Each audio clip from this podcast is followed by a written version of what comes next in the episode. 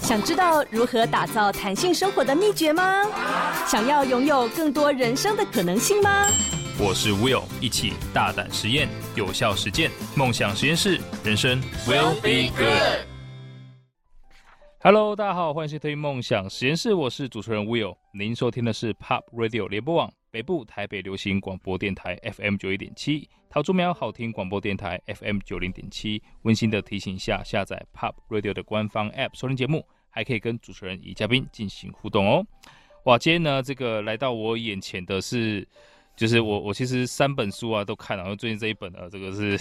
呃，很棒的书哈，所以呢，今天我很多问题想要问今天的这一位眼前的大师哈，我不只要叫他老师，也叫他大师。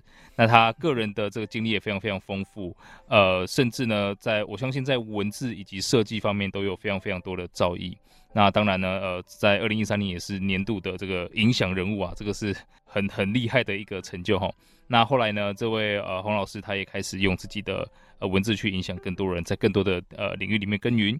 那很开心呢，他在今年多了一本著作，我相信这本著作我在看完之后发现，哦，这个可以造福到非常非常多人，所以就迫不及待邀洪老师来到现场。那今天邀请到的就是精准叙事的作者洪振宇洪老师。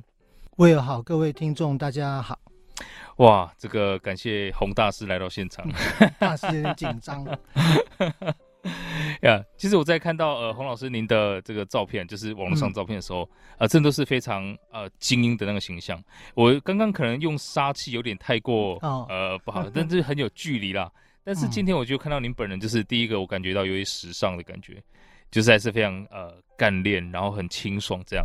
但第二呢，还是透露出非常多那个智慧的眼神，然后讲话也很谦虚。哇，我觉得真的是你还没开始接受我的问题，我已经有如沐春风的感觉了。OK，所以呢，其实在这一本呃精准叙事之前呢、啊，我看到洪老师您已经完成非常非常多其他的著作，对，然后也是呃在很多领域啦。都有很多的这种贡献，也帮助了各个领域里面在他们在创新啊、解决问题的能力方面有很大的提升。所以呢，想请您也借这个机会，先跟各位听众朋友介绍一下您自己。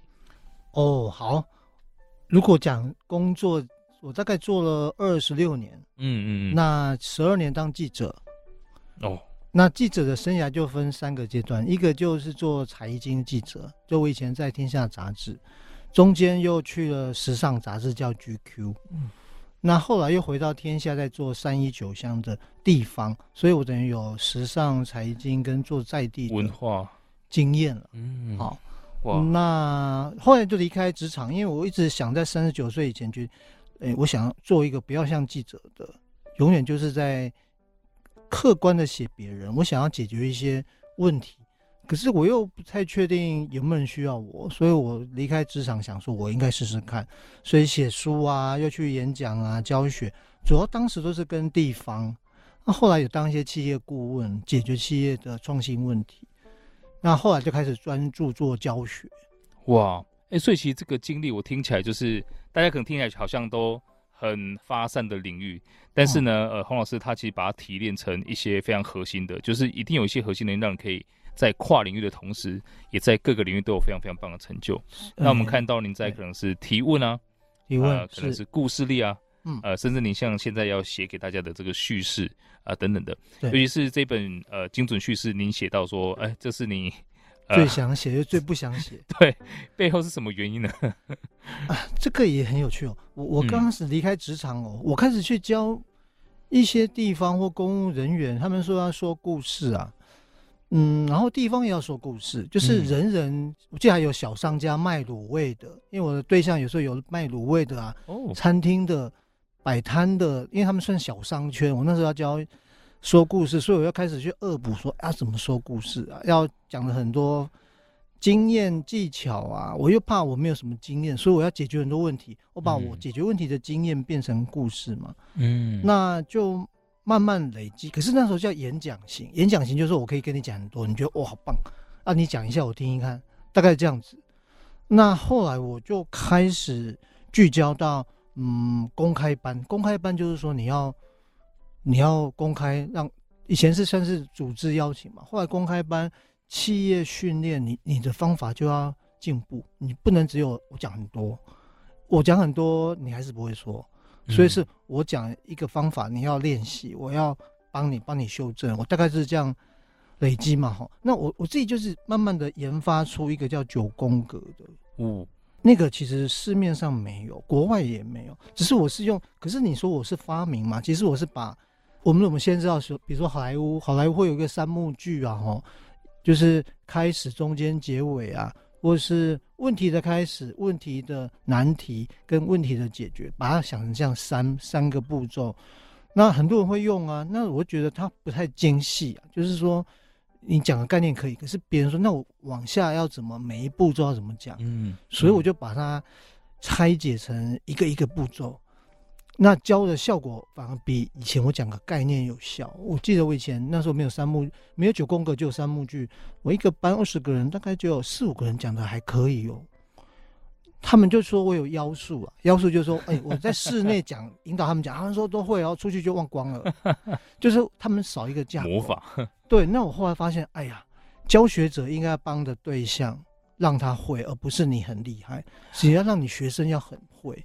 所以我一直去想办法，后来我就无意间就发现，发现，哎，应该有个九宫格，我就把它的细项哈，我们等下有机会可以讲，嗯嗯嗯，整体出来之后，我的学员变成八成都 OK 哎，就是他会说，我说你第三格怪怪的啊，你要不要想一想，第三格要要不要调一下，或你的顺序要不要换一下，让他有一个具体的步骤可以走，那就那我后来发现，其实我很多学员是编剧，他说。可是我只会教说你真的故事，我不会虚构，因为虚构是我不擅长的。嗯，那他们说这个架构帮他们去构思啊，所以我在有一些是家长哦，他回去教他小孩，他小孩也用便利贴来贴，所以哇，方式是 OK 的。那可是后来因为刚刚刚刚我也有讲，我后来在开始教写作提问，我教说故事的时间变少。嗯，但是市面上也有很多人来教说故事，嗯、我就想说，哎呀，我还是不要踏这个浑水。可是我又觉得许多人教的都还是概念，我觉得我应该，可是我一公布，我我的秘方就暴露了，所以我一直很犹豫啦。哇，这个我觉得是要有那个大爱才可以跨出这一步，也没有大爱，就是想，就是说，我觉得应该要让大家会一个基本架构，而不是浪费很多时间跟钱去学一个。概念而已。概念，那概念其实我觉得太多的书都在讲概念，嗯，没有往哦。我觉得是因为我开始教学，教学你要面对面，是对方的眼神一失散了，一迷茫就知道我这边让他听不懂，我是我的问题，我应该想办法让他听懂。哇，好、哦、哇！如果如果全台湾的老师都可以像这样的话，我相信台湾应该会变成是一个竞争力很强。没错，我我完全同意。所以我其实有在教国高中小老师教。怎么问问题？怎么引导学？怎么刺激学生想跟讲？对哇，其实其实今天我来也蛮紧张，因为我看到 呃老师您写的那本精准提问，我想说完蛋了，今天我要问问题会不会 被电爆？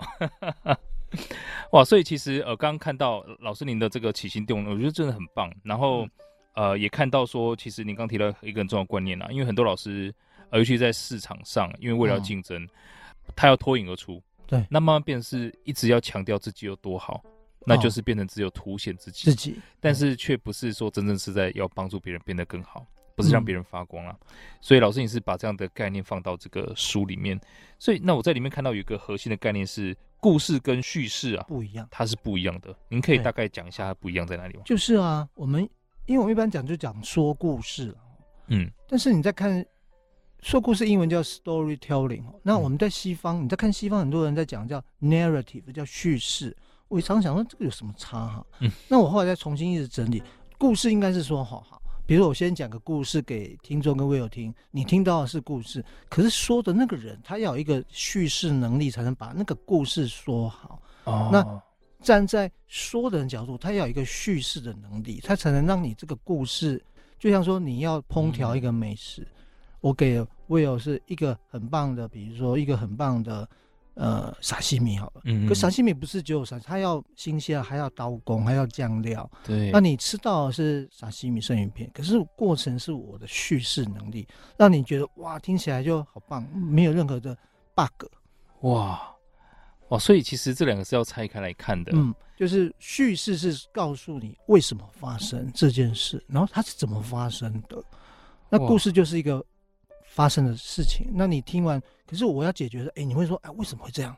啊，怎么会这样？那后来呢？嗯，那最后呢？这样，所以我要在做这道菜之前，我都要大概想好步骤，然后最后让你希望你最后得到一个什么样的感觉。我等于是要布一个局，跟你想清楚。哇，哎、欸，所以其实这里算是所有人在沟通一个非常重要的能力。没错啊，没错。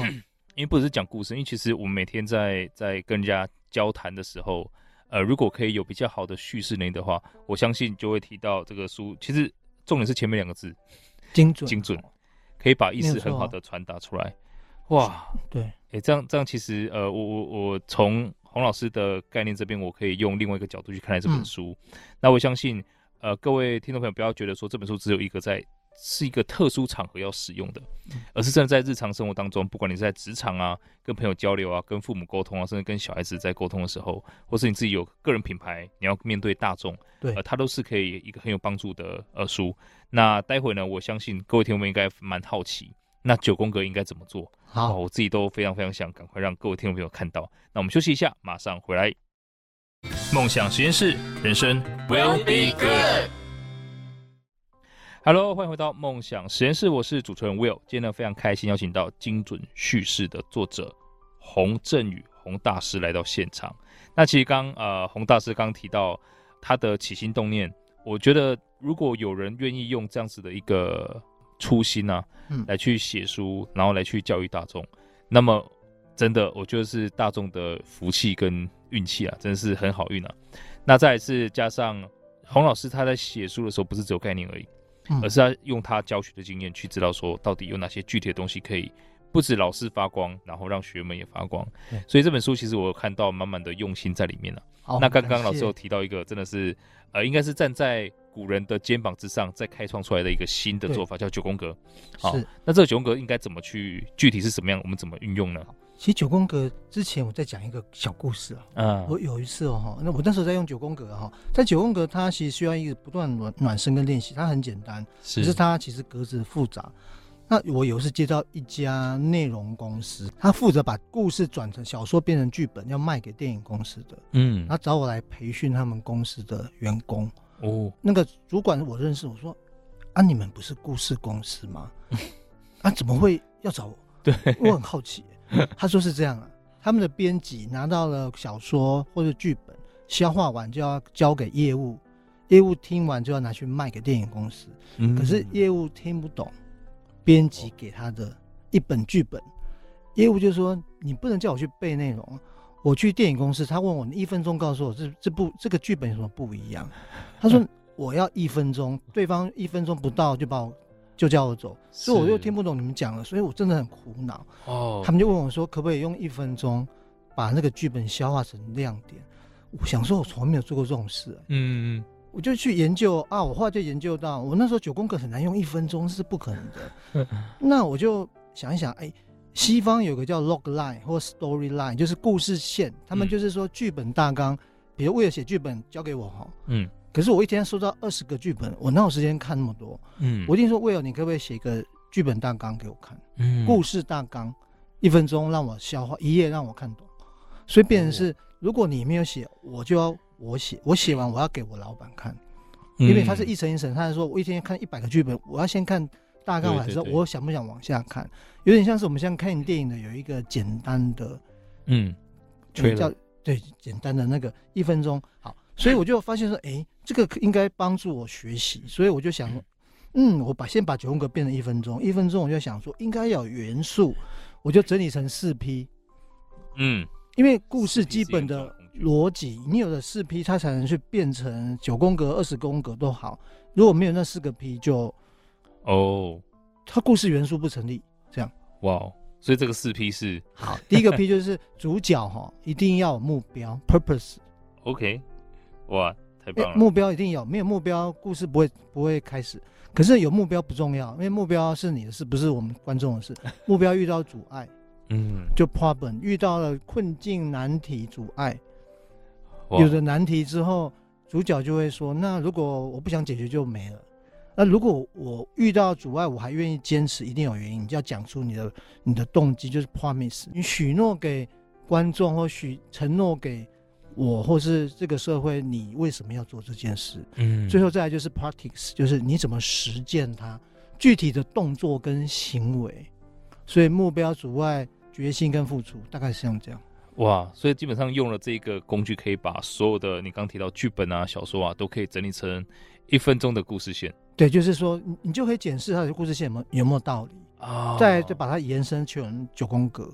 那我就讲九宫格，九宫格其实我后来也是慢慢在从四 P 去转，就是应该说我们先讲第一幕，第一幕有三个格子嘛，应该是你的目标先讲出来，对不对？嗯，这个目标为什么很重要？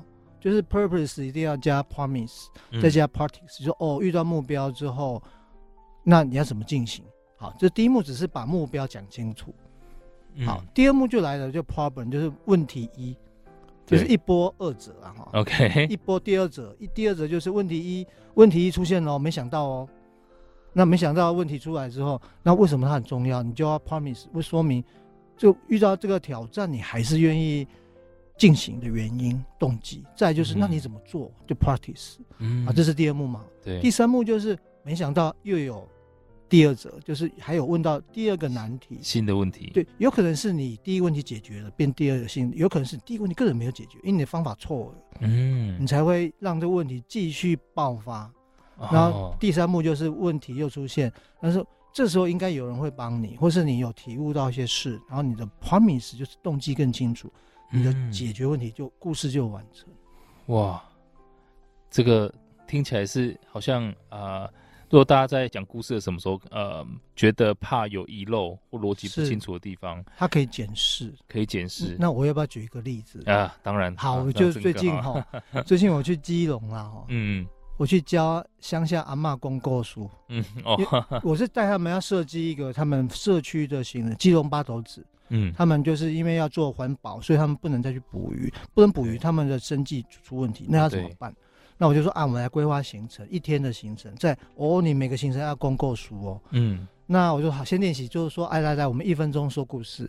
我说你们讲每个手上的东西就好。嗯、有一个阿妈，就一个大姐，她就拿了一个水壶。我说，哎，还讲水壶，她就说，哦，这个水壶哦，从我年轻时代就跟我到现在哦，我很珍惜它，然后就没了。我说，啊、真没有故事呢。她说就这样。我说没有没有没有，啊，你水壶有没有不见过？还有呢。我说哦。来来来，赶快，故事开始。嗯，我说你怎么不见？他说哈，我就坐公车，坐坐坐忘了拿，就我很紧张啊，想说在哪里，我打电话去公车站，他说啊，就放在八斗子总站。哦，他说哦好，那我等下去拿。但是因为八斗子总站他没有没有去过，他想我抄小路。我说然后嘞，看到野狗，我说归家，我家，那怎么办？他就想说哦，我到底是生命重要还是？水壶重要，嗯，就他就看看狗一直对他不一样，哦，这样乱叫，后来他就念阿弥陀佛，所以就顺利拿到水壶。那 我们来复习啊，哈，那我说这样你故事不是很好吗？嗯，就是他四批嘛，第一个批是 purpose，purpose，为你觉得他目标是什么？水壶，对，那找找回水壶，那阻碍是，呃。狗还要找不到野狗，野狗主外是野狗让他找不到。那 Promise 就说，那为什么它很重要？他说，因为这水壶跟着他很久啊。那怎么做？他就决定走小路，然后穿阿弥陀佛穿越狗，最后没 顺利拿到水壶。那我们来看，这不是故事线吗？我就说，哎，这就是你的基本盘。是。那我把它拆解成四 P 的话呢，就是你看第一幕就是目标就是。他水壶不见了，嗯，然后为什么要去拿？是因为水壶跟着他很久，他也也平常很节省，所以原因是节省，就是跟他很久，所以呢，我就打电话去公车，哦，原来在总站，对，好，那所以他就要去拿。第二幕来了，没想到看到野狗，野狗就一群在那边，然后他只说一群野狗，我说几只，五只就很具体很多嘛，嗯嗯，然后在 Promise，那你怎么办？他就想说，这时候他说我天人交战，我到底是要去拿，还是要生命，还是要水壶？但是他觉得不行，这个水壶很重要，于是我就往狗的方向前进。这是第二幕，第三幕就是狗就开始对他叫啊，他就那怎么办？怎么办？他说啊，念阿弥陀佛，阿弥陀佛，最后顺利拿到水壶。你你你用四 P 就一个故事，你把它讲的细一点，它就变一个九宫格。哇，那可以，他可以用三分钟、两分钟或。一小时，我觉得他的故事就如果各位啊，如果为了你下次去看电影，你可以只要是一般好莱坞的剧了。嗯嗯嗯。如果我们最近看《奥本海默》，它比较不像一般的三幕剧。对对对。我在猜一般的，呃，商业片，《捍卫战士》一跟二，它典型就是三幕剧。哦。灌篮高手也是。嗯嗯嗯。哦，它因为它是符合我们一般人在看听故事的一种预期心理跟转折啊。哇。它不能太复太复杂，你就看不懂。是是是。嗯哇，所以基本上就是我们都会知道说，基本上这是故事的架构，对。但我们也知道说，它总是会有用，对，就是。可是有时候就是这样哈，嗯，我们有时候会，比如说那个阿妈讲一堆啊，说啊这水壶跟我很久，很很难忘。我说这没有故事啊，他觉得这样就有，说这样没有，因为你只是讲完一个事情，然后他没有转折，那我们听的人就会觉得，哦，那我我不知道为什么要听这个，可是一听到 哎不见了，你就哦，你就会发现，我想知道它不见，然后嘞这样。哇，哎、欸，所以其实这这背后也是有很多可能心理学的元素在里面。有，因为我们花时间听，如果你讲了很多丰功伟业啊，可是都都是说你很棒很厉害，我们就会觉得，嗯，那跟我没有关，我听这要干嘛？然后呢，这样，哇，哎、欸，这个真的很棒哎。所以，所以其实这样下一步啊，如果说我们有了这本书，有了洪老师的方法之后，那其实下一步就是各位听众朋友，我们怎么开始呃挑选题材，应用到自己的生活上面？那这个我相信对很多听众来说都非常非常重要。就是假设今天听完这一集，然后洪老师有分享，还有你拿着这本书可以看，你要怎么开始呃面对自己想要攻克的对象，不管是老婆也好啊，不管是呃老板也好，还是小孩也好，你的客户也好，那你应该怎么去挑选题材说故事？我们就休息一下，再回来请教洪大师。梦想实验室，人生 will be good。Hello，欢迎回到梦想实验室，我是主持人 Will，今天呢非常开心邀请到。精准叙事作者洪大师来到现场。那其实刚呃，这个洪老师有跟大家分享一下四 P 九宫格应该怎么使用。那当然，如果你想要更多练习还有指引的话，大家去买书是最快了。那嗯、呃，身为一位叙事大师，在写这本精准叙事的时候呢，这本书本身就是一个叙述的过程。对，所以你可以看到啊，呃，每一个章节的开始啊，洪老师啊，他都用一个引言。来去带出这个章节的主题故事，那这跟各位听众朋友就很有关系了。就是每一个章节，洪老师都有想要讲的东西。那我们要怎么找到一个对的故事或角度，嗯，来去延伸呢？我有这个问题是很好，就是说我我不确定读者有没有像我有看那么仔细。就是我每一章开头一定一个故事，嗯，但是那故事一定要跟这一章的主旨主题要有关。对，就是说哦，我我记得我书上讲一个就是。反正我也很无聊，我有一次看点书，就看到我认识一个一个人名人了哈，那他就要去去我去过的一个小镇，在东部花莲的小镇、嗯、去教公务员，嗯。哦，你比如说呃什么地方创生还是什么服务设计这种，我说哦，他跑去教，因为那公务员我去教了他们五次，就教 说故事，教写作，教问问题，就教我把他们的公务员做的还蛮扎实的，三十几个人，嗯、我说诶。我很好奇，他们去上完，因为这些公务员已经被我调教过，他们其实算是蛮蛮蛮有 advance，yeah，对，而且他们的装备应该很好，嗯，因为他们已经不像一般公务员。嗯，我就说，哎，欸，他讲完你们，然后主办的秘书啦，就是乡长秘书，就是说，嗯，大家都一直动来动去，因为他一直在讲讲，没有让大家练习，然后一直讲讲讲。然后大家就动来动去，又不能打瞌睡啊！我说：“哎、嗯，怎么会这样？”我说：“那他有没有说故事？”他说：“他讲很多事了，那可能有吧。”那我说：“那你们？”他说：“可是大家还是动来动去，就是说听不下去，很累。”嗯，我说：“哦，代表他没有说故事到位。他讲了很多的事，哦、就讲说说了很多事，但是为什么跟如何没有吸引？就是他没有站在公务员角度去讲一个跟他有有感的事情，是故事这样。”哇，所以所以等于是呃，您在这本书里面啊，嗯，你就会特别去挑这些要跟读者有关的。对，这一章我要讲的主题，嗯，所以我记得我刚刚讲那一则就是说，我们常以为说的事情是故事，都不是，都是琐事，那他忘了听众到底在乎什么。不能说我讲什么就很棒，应该是说这一群人，这一群人如果不是特定人，他是某些某种特定人，公务人员，你可能要讲一个。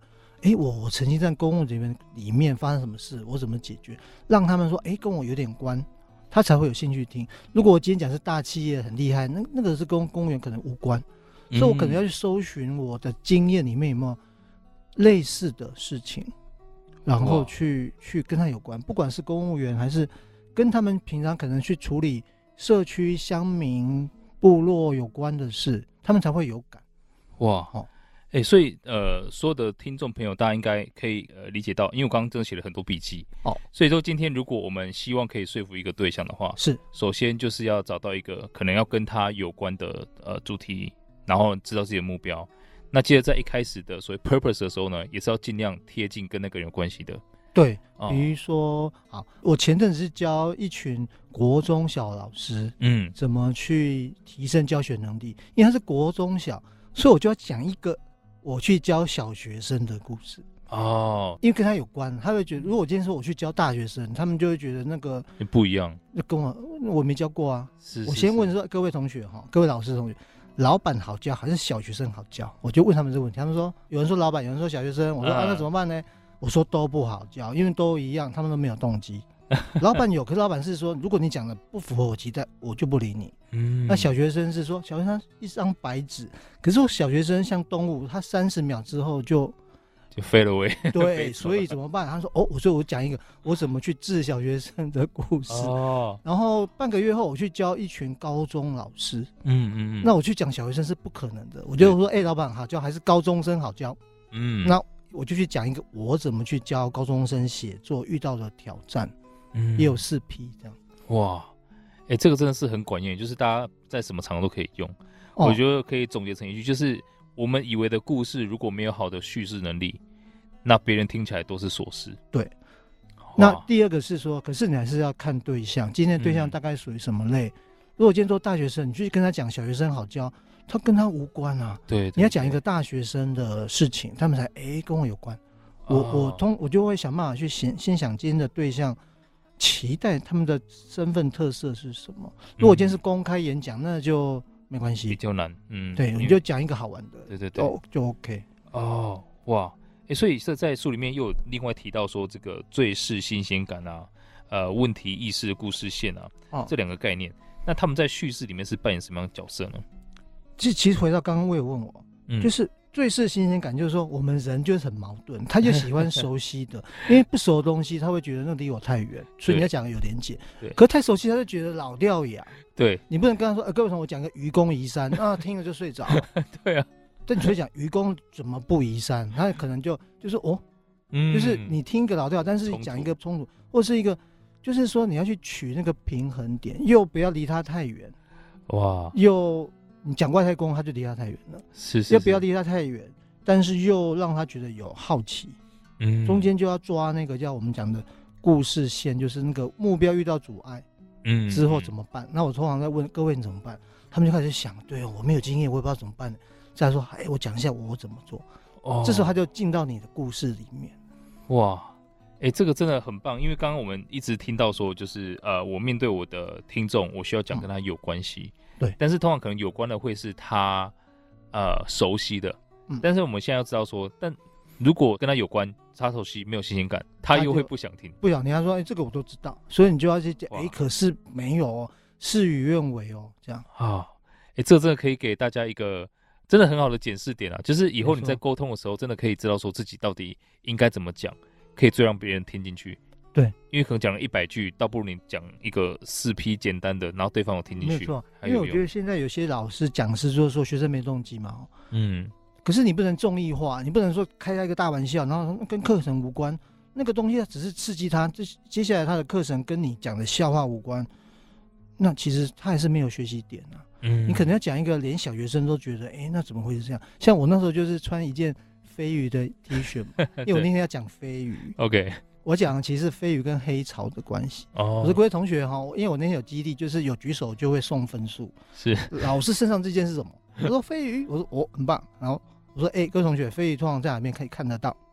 嗯，哎、欸，魏友，你觉得飞鱼哪边可以看得到？呃，太平洋。太平洋。哦，他们说菜市场。我就笑翻了，因为小孩子跟我们想不一样啊。对。那我说，那飞鱼敌人是谁？天敌是谁？我们一般会是。鬼头刀啦，太平洋的鱼种嘛，嗯，他说是老鹰跟北极熊，我说哦，北极熊，哎、欸，不对哦，北极熊来就会热死哦，我赶快，因为我那天要教就是台湾的地图，我说，哎、欸，你看我们的纬度就不对，对对，北极熊来这边会死掉，所以这时候我赶快去教我们的那种地理位置，就开始进入正题。哦，哎哇，这样子带入真的会很很好玩哎。就是对，因为他他会讲，哎，那为什么北极熊不对？对我开始解释，他就你看他熟悉北极熊，可是他不知道北极熊最是新鲜感是北极熊他知道，但是他不知道北极熊的地理位置跟台湾差很远，嗯，所以你要赶快把地图拿出来给他看，就比较，难怪台湾北极熊不会来这边，因为来这边会饿死，这样。哇，我我要好好练习这一招，回去好好跟我三个小孩沟通。是哈，哎，对对对，所以所以所以黄老师，我想问一下，好。这样一般人在家或者是在自己的日常生活职场上面，我们应该怎么开始去练习呃叙事能力？哦、呃，那我举个例子好了哈。嗯，其实啊，嗯，我一个学生他是家长，他以前小孩子回家他就问他的事情，就会说你应该干嘛干嘛干嘛，那就这种就变成爸妈就你应该，那小孩子就没有要听啊。他说：“哎、欸，你今天发生什么事？”然后对方可能说：“啊，就没有啊，就是我同学没来啊。”对对对，你说：“哎、欸，他没来原因是什么？”因为我们不能问为什么没来，问为什么小孩子讲不出来。哦，这是在精准提问，我有讲，不要问为什么，嗯，要用呃什么原因，什么机缘他没有来，嗯、用 what 的方式，对，用转折的方式，他才，因为我们一般很少想为什么，他就说啊，他确诊了，哦，嗯、那确诊是是谁造成的、啊？如果你这样问问，他就你你引导用九跟个，最后你帮他整理成四批，哦，就他比较能够。讲清楚，嗯，嗯，那我那学生就是这样带着他小孩想完，就把整理成一个九宫格，让哎，你给我写一个作文，写你同学没来的故事，因为他就说我很想他，因为他跟我一起去撒米糠，去喂蚯蚓，嗯，可是他没来，疫情下他确诊了，我很想他，因为他们已经有一阵子停课，那后来他说有一天他终于好了。然后呢，我就跟他一起去撒米糠，我还发现原来朋友很重要，哇！我就觉得好感人哦，这样好棒哦。对，那是妈妈她克制，她说你应该，而是她把它叙述成一个，她发生什么事，然后为什么会发生，然后怎么发生，然后你最后如何去去看待这个朋友，这样。我突然发现说，呃，当我们有了叙事能力，然后用这个角度去观察世界的时候。我们周遭的每一件事情都可以变得非常美丽，而且很有趣。对，就瞬间生活会变得更多的色彩。嗯，哇，好棒啊！哎，那那那，我想借这个机会请教一下黄老师，就是呃，像您做这么多事情，在很多领域成功，教了这么多人，有没有一两句话是你觉得你可以当成座右铭，或是影响你最深的？好，应该是说，嗯。说故事啊，其实不是天花乱坠，它其实我讲，我们应该讲就叫怎么说你真实的故事。你可能像刚刚我有讲，你要去观察生活的事件，嗯，然后你要去想，哎，为什么它会发生？那怎么发？我们练习要把你观察事情叙述的清清楚楚的，对，而不是我们叫流水账哦。流水账的问题就是说，第一个他讲了很多事，可是没有时间上的关系，是是是。第第一个，第二个是他没有因果关系，嗯，就是。A 跟 B 没有关系，你讲 A 跟 B 要干嘛？嗯，他他也许是看起来没关系，所以你要不要回过头来诠释一下？哎、欸，其实我发现 A 跟 B 是有关的，因为是什么什么？嗯，嗯，那如果 C 没有关系，不要讲，直接讲 D，那他才能把事情精简剪裁成一个比较紧凑哦，所以就不会流水账，精准这样。对对对，那我们就要练习像小，因为小孩常讲然后然后然后就是，哎、欸、对。他就没有因果关系，你就问那那这个，然后这两个有没有关啊？没有关，哎，那下一个你帮他，哎，你要不要再整理一下，嗯，把它讲清楚。哦，王老师，您做这么多事情，您的您的那个 purpose 是什么呢？哦，你问好问题。我我觉得啦，哈，嗯，就是说你自己很成功没有用啊。我我觉得这个社会应该是要让更多人可以做到他自己，然后也可以把它做好。嗯，这件事情比你我们做很多硬体。做很多政策，但是他没有办法具体落实，还不如真的把每件事情弄清楚、弄好，把他自己的生命的事情整理清楚，他的角度会换。因为我觉得他是故事是回过头看你过去的经验，换个角度，他也许那个角度会让你的故事变不一样。哇哦哇，谢谢老师，我觉得这句话其实大家如果可以仔细想想，蛮深刻的啦。因为我们这只有透过自己的实践还有经验，才有办法去成长。没错，别人讲再多，真的都没有用。因因为我们每天的经验一直叠加，可是你会忘记，是因为他你觉得他都长得差不多。嗯，那、啊、如果反过来看，哎，水壶不见了，有没有不见过？哎呦呢，他开始讲一个故事，嗯，我他就讲啊，水我很喜欢，就没，那我们就说那跟我没关啊，就是我听完就嗯没感觉，是是是是是，哇，真的，我希望各位听众朋友可以从这个精准叙事开始，呃，练习一个面对世界的新角度。角度。对，那除了你，你可以更好的说服你想说服的人，或说更动人的故事之外，我觉得也可以让自己的生活变得更多彩多姿。没错，而且你的成长也会更加有轨迹，因为你也知道说，可能你每一件事情 purpose 是什么。那就像老师刚提到的，借有很多的 problem 来去过滤，对，更加凸显自己的 purpose 在哪里。没有错，没有错。哇，这个真是非常棒的一段呃这个分享哈。我们今天再次的感谢洪老师，休息一下，马上回来。梦想实验室，人生 will be good。Hello，欢迎来到梦想实验室，我是主持人 Will。今天非常开心邀请到精准叙事的作者洪振宇洪大师来到现场。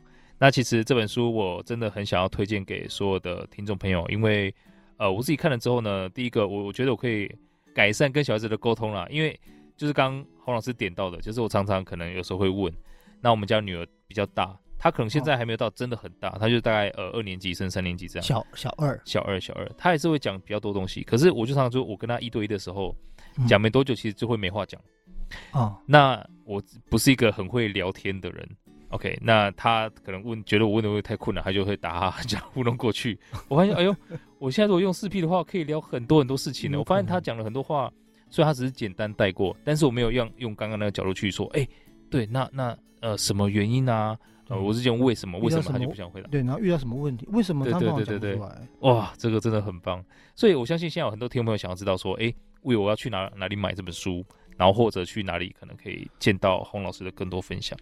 哦，我有个粉丝专业，就是洪振宇的田野观察笔记。嗯，那当然有自己个人脸书，但是他可以用追踪的。OK，那书上就到处都有卖。对啊，书店、博客来或者是。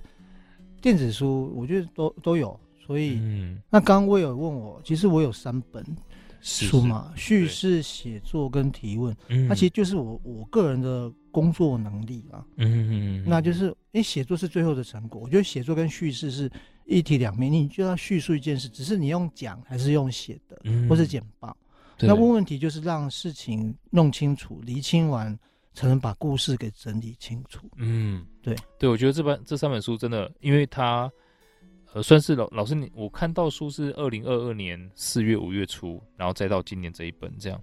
我觉得呃三本书如果大家回去好好修炼的话，应该 可以有非常全面的提升啊。我，我觉得是。要解决一个 AI 下，我们人到底还有什么创造力？嗯，我觉得问问题很重要，因为机器不会问你问题，机器是你问他问题，请你帮我。嗯，可是你要先弄清楚你要下什么指令。是。那可是故事也是啊，我我觉得 AI 可能会帮你虚构故事，可是我们的真实故事 AI 是不知道，因为它在我们脑袋瓜。嗯嗯嗯。你没有写成文字，它就不会唠叨。那我觉得这就是我们可以克服 AI 的。哇，真的，真的，真的，AI 唯一不能做的事情就是你小时候跟哥哥姐姐打架，他不知道，这些经历看不到，或者是在那边抱怨老师、抱怨老板的时候，这些是 AI 看不到的，所以我们需要有更好的能力把这些挖掘出来，是，那才可以体现出我们跟 AI 不一样的地方。对，那也感谢洪老师愿意把自己的成功啊，就是总结成这些智慧结晶，分享给。不敢了，就是我觉得是互相，因为写作对我来说又是一种修炼跟学习的方式。哇，真的是太棒了！好，再次感谢洪老师，谢谢。所以，如果大家对今天的主题有任何想法，欢迎到 Pop Radio 的官方 App 上面留言。如果听众朋友想要跟我或者跟我们的这个洪老师有更多的交流，请 follow 一下洪振宇的田野观察、嗯、啊，或者是直接去买这本书，然后呃写 email。OK，那也可以到脸书来追踪啊、呃、，Will be good 黄世豪，我都会把今天的精彩内容再上传，让大家可以重复收听哦。那今天再次的感谢洪老师。谢谢，谢谢，下一小时继续锁定 POP 国际线欧美航班，我们下周六下午四点空中再会了，拜拜。